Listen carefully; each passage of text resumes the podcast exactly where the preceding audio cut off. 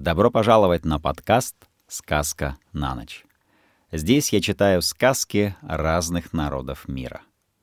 Так что ложитесь поудобнее, закрывайте глазки и слушайте. Казахская народная сказка «Бекбалат». В старое время жил в степи бедный казах.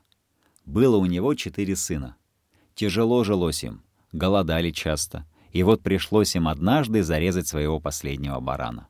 Половину семья съела сразу же за ужином, а половину оставила в котле на следующий день.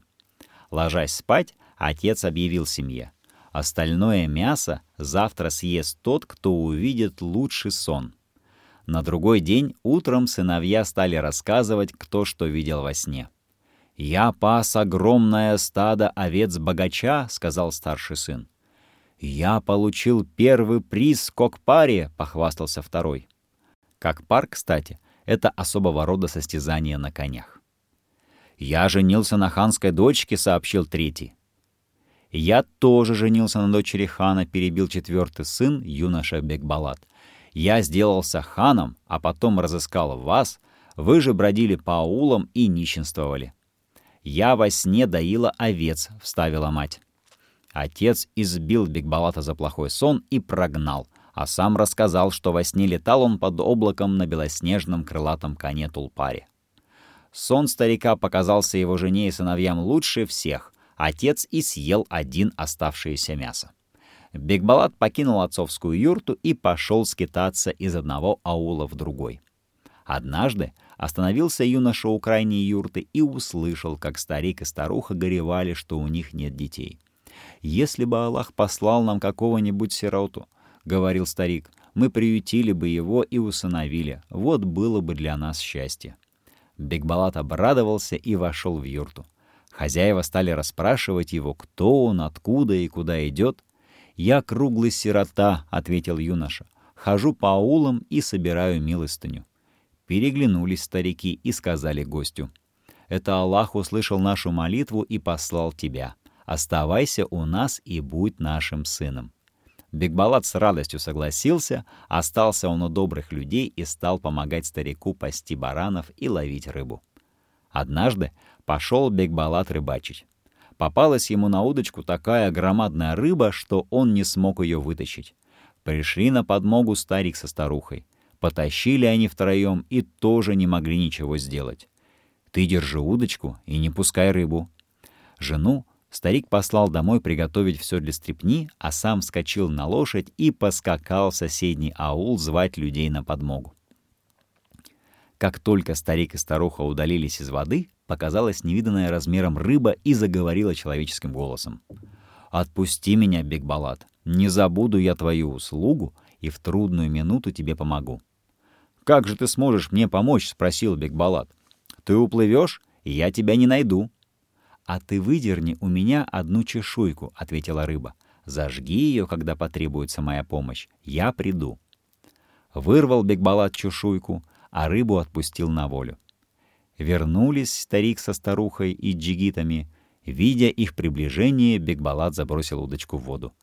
«Где рыба?» — спросил старик. «Не сумел удержать, ушла». Страшно рассердился старик, побил Бекбалата и прогнал его из дому. Пошел опять Бекбалат скитаться из одного ула в другой.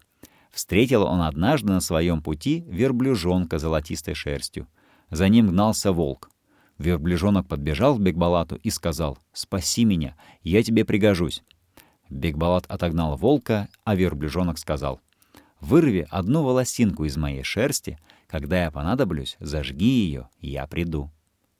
Пошел Бекбалат дальше. Видит, летят два орла, а за ними гонится птица Бедаик. Подлетели орлы к Бекбалату и просят «Спаси нас, мы тебе пригодимся». Отогнал Бекбалат птицу Бедаик и выручил орлов из беды. Сказали орлы юноши, «Вырви у нас по перышку, а когда тебе потребуется помощь, зажги их, мы сразу прилетим к тебе».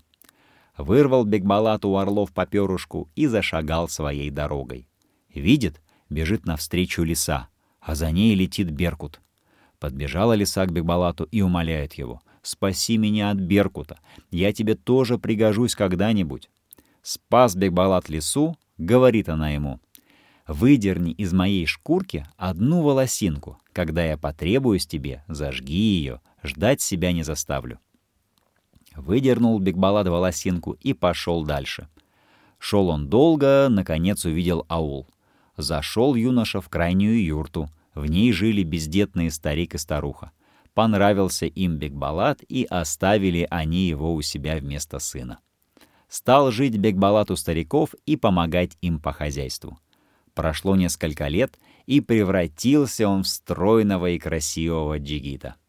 Однажды прошел по степи слух, будто красавица Караю, дочь хана Акбузау, хочет выйти замуж без Колыма. Стал Бекбалат расспрашивать людей, правда ли это. Оказалось, слух правильный. Красавица Караю ставит только одно условие жениху. Он должен суметь спрятаться от нее три раза. И если Караю хотя бы раз не обнаружит его, тогда она выйдет за него замуж без Колыма. А если найдет все три раза, то снимет с жениха голову. Немало людей уже погибло от руки красавицы, но все же появлялись новые смельчаки, желавшие попытать счастье. Бекбалат решил отправиться к Караю. Новые родители долго не пускали его, но он настоял на своем и ушел. Караю, увидев Бекбалата, сказала, «Ты будешь три раза прятаться от меня, а я буду искать. Если найду, отрублю голову». «Хорошо», — ответил Бекбалат, — «только не три раза, а четыре». Караю согласилась. Вышел Бекбалат из дворца, зажег шерстинку верблюжонка. В один миг прибежал верблюжонок. Рассказал ему Бекбалат, что ему нужно от него. «Садись на меня», — предложил верблюжонок, и помчался на край света за ледовитое море. Спрятал он Бекбалата в темном лесу. Но Караю крикнула. «Бекбалат, ты на верблюжонке ускакал на край света за ледовитое море и сидишь под деревом в темном лесу». «Да», — ответил Бекбалат. Появился Джигит во дворце и признался, что один раз он проиграл. Стал Бекбалат второй раз прятаться. Вышел он из дворца и зажег перышки орлов. В миг прилетели орлы. Рассказал Бекбалат, что ему нужно. Посадили орлы Джигита на крылья и поднялись на седьмое небо. Но Караю снова крикнула. «Бекбалат, возвращайся! Ты на орлиных крыльях улетел на седьмое небо!» «Да», — ответил Бекбалат и предстал перед ханской дочерью. Признался он, что и второй раз проиграл. Снова Джигит вышел из дворца и зажег рыбью чешуйку. Сразу перед ним появилась та самая рыба, которую он отпустил в море.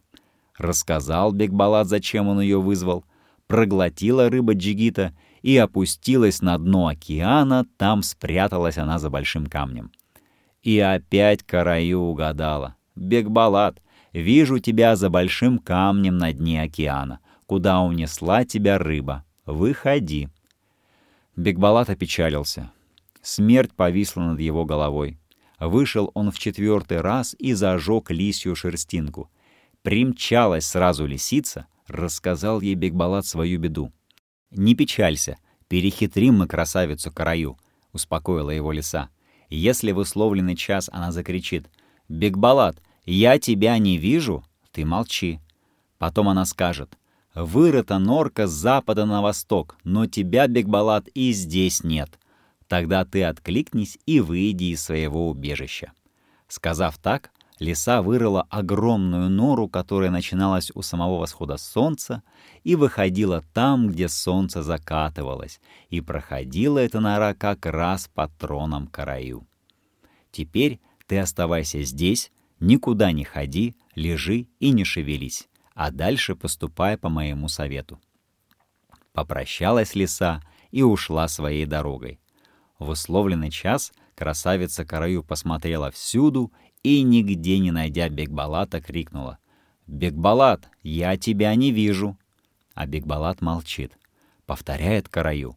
«Бекбалат, я тебя не вижу!» Джигит и на этот раз не откликается. Сказала Караю. «Вырыта норка с запада на восток. Бекбалат, тебя и тут нет. Бекбалат на этот раз откликнулся «Нет, я как раз здесь» и появился перед ханской дочерью из-под самого ее трона. По гордости своей Караю глядела всюду, но никогда не смотрела себе под ноги, поэтому она и проиграла. После этого Караю вышла замуж за Бекбалата. Так Бекбалат стал ханом. Он разыскал своих бедных родителей и братьев, терпевших большую нужду — «Ну как, отец, мой сон, кажется, сбылся?» — спросил Бекбалат старика. «Да, ты увидел тогда самый лучший сон», — согласился отец. «Мясо надо было съесть тебе». Отец был доволен сыном и умер, дожив до глубокой старости. Братья Бекбалата женились на красавицах и счастливо жили возле своего мудрого брата, которого народ любил за справедливость.